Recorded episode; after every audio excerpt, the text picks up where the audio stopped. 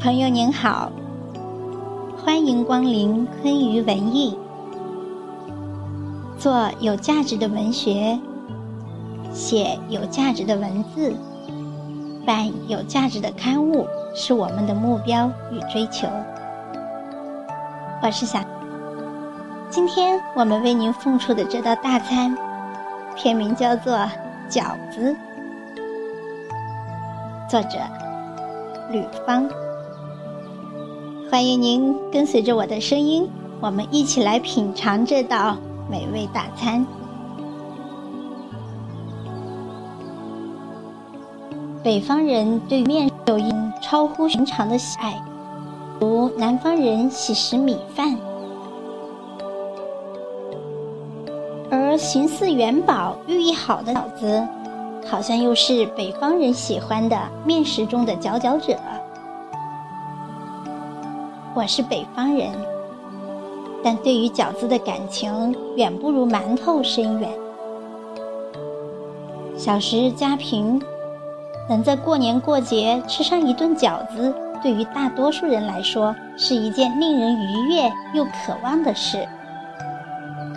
可我就偏偏对饺子不甚感兴趣，除了对皮包菜与肉的味道不甚喜欢。更是对包饺子的繁琐有些厌烦。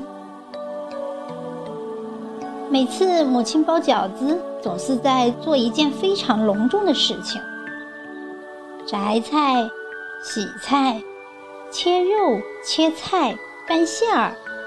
没有一下午的准备时间，饺子的味道似乎就不够鲜美。当然，对饺子也有盼望的时候。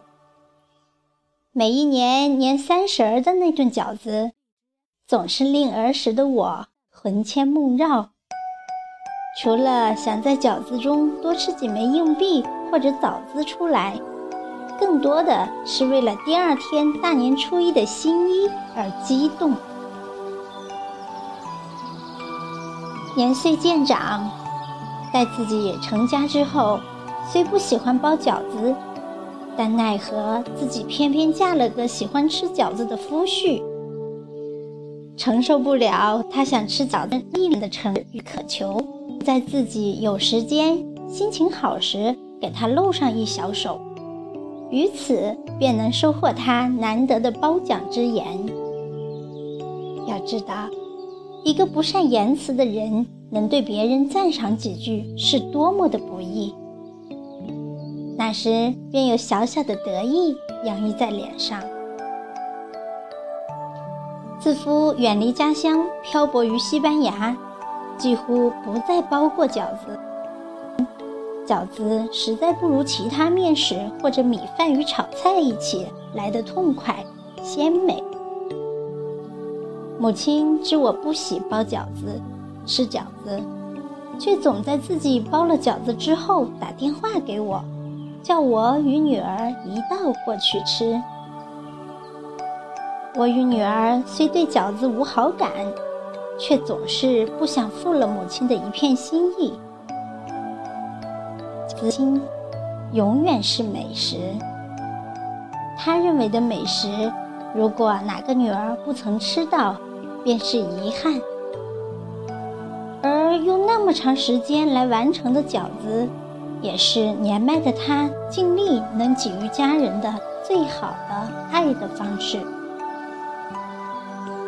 那个爱吃饺子却远离家乡的人，难得在这一回饺子的人，对于通话时问到我曾包过的，不知听着他祥林嫂般的啰嗦，一边不停地咽着口水，不免一边鄙夷着他的没出息，一边沾沾自喜。我包的饺子，当真就是如此令他牵挂不已。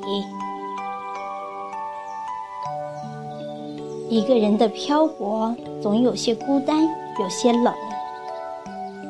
当我终于能陪伴在他身边之时，才知道饺子于他，与那些独在异乡可人，并不单。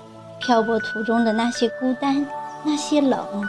尚需用热热的饺子来温暖与剔除。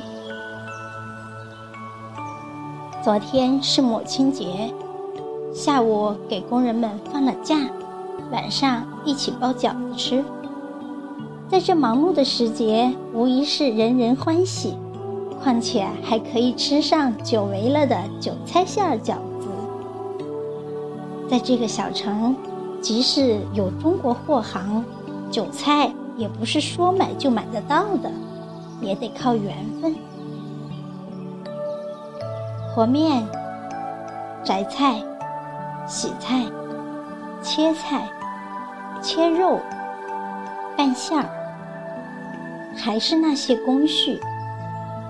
还是那样繁琐，而从前的那些厌烦，却变成了一种期待，一种家乡的味道，熟悉、亲切，又带着暖。说说笑笑间，饺子就在这些女人们的手中，轻巧地落于面板之上。在这个母亲节，那些男人们只是围坐在一起，喝水。抽烟、吹牛，当然也可能在偷咽着口水，时不时用眼角偷瞟一眼尚未包完的饺子。他们并没有为这些母亲们做些什么，女人们仍是满心欢喜，偶有的不满也在这些温情的饺子中化为了乌有。晚饭。每个人都食量大增，总嚷着少吃晚饭的女人也都忘记了生之道、减肥、放开打个饱嗝，没人顾及形象。在家的感觉里，形象又算得了什么呢？空气中弥漫着韭菜的香气，如果有南方人或者老外闻到，定是捂着鼻子。连声说臭，在这香气中，我想起了远隔万里的家，闻到了儿时的年味儿，闻到了妈妈的味道。原来，在这离家万里之地，饺子已不再单单是饺子。忽的。眼里就有泪要溢出，我也就明白了夫总在电话里念叨的饺子是怎样的美食。